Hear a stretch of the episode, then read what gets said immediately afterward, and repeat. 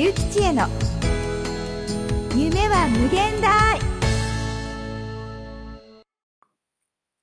こんにちは、ゆきちえです私は起業家や経営者があなたの夢を実現させるための手段として伝える力を磨くための今までにない話し方の講座を運営しています。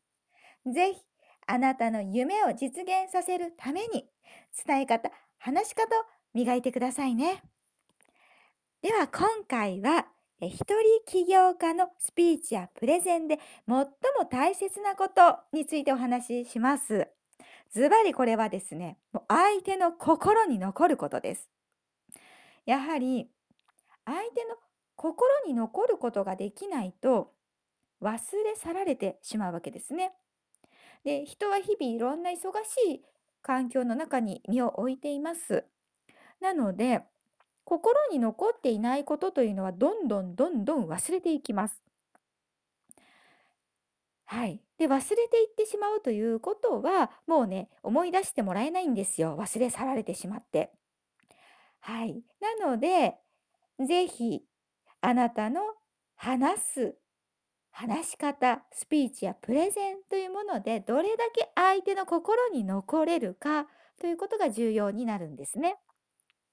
で、そのために必要なものって、まあ、いくつかあるんですが、その一つとして抑揚ということを今日お話しいたします。で、この抑揚って聞いたこと皆さんあると思うんですね。やはりこう内容がどんなに素晴らしかったとしても、棒読みでお話をされたら、お話自体が聞きづらいし、耳にね、入ってこないんですね、話が。なので、この抑揚というのはすごく大事になります。で、抑揚ってでも実際何なのっていうと、言葉を立てるというような言い方をします。で、えーちょっとね、私が、あのー棒読みというものとその抑揚をつけたものというのを2パターンやってみたいと思います。えーと、これ、太宰治の松という作品をですね、少しだけ読んでみます。まず、一つ目。商船のその小さい駅に、私は毎日人を迎えに参ります。誰ともわからぬ人を迎え。これ一つ目です。で、次、二つ目の。商船のその小さい駅に、私は毎日人を迎えに参ります。誰ともわからぬ人を迎えに。はい、これ2つ目のパターンです。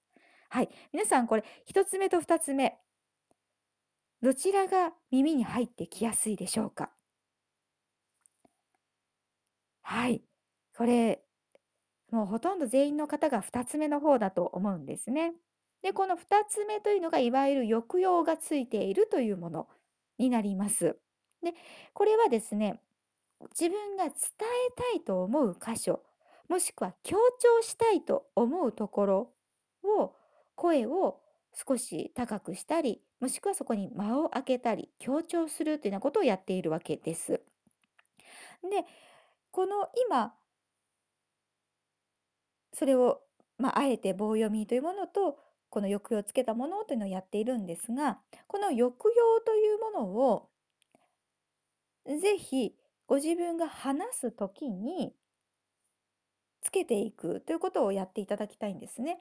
で、その時にこの言葉を立てるという自分のテクニックのような形でやるということももちろんあるんですが、それよりもご自身の気持ちを優先させて抑揚をつけていただきたいと私は思っています。その気持ちを優先させるということは、つまりあなたがここを伝えたいんだと思うところですね。そこをぜひあなたの熱量を込めて話していただくということです。そのあなたの熱量が入るとそこでもう勝手に抑揚というものがつきます。これがいわゆる本当の意味での抑揚だと私は思っています。で、そのようにあなたの気持ち、熱量というものが入ったところを強く伝えていただくことによって相手の耳に残っていく、相手の心に残っていくということができるんですね。そうすると忘れ去られることがなくなっていくんですね。ああ、あの人こんなこと言ってた人だなというふうに印象に残っていくことができます。これができないと、一人起業家の人というのは、やはり忘れ去られてしまう率が非常に高いので、結局お仕事につながらない、売れないということになってしまうんですね。はい。なので、ぜひご自分が伝えたいところ、そこに自分の熱量というものを乗せていただきたいと思います。そのように話していってみてください。はい。で、今回の内容は以上となります。で、えー、今回ですね、この太宰治の待つという作品を少しだけ読んだんですが、これ全部を読んでいるものが、あの、あります。えっと、ノートというところに上げてありますので、URL 貼っておきます。ぜひご覧になってみてください。よろしくお願いします。では、本日もお聴きいただきありがとうございました。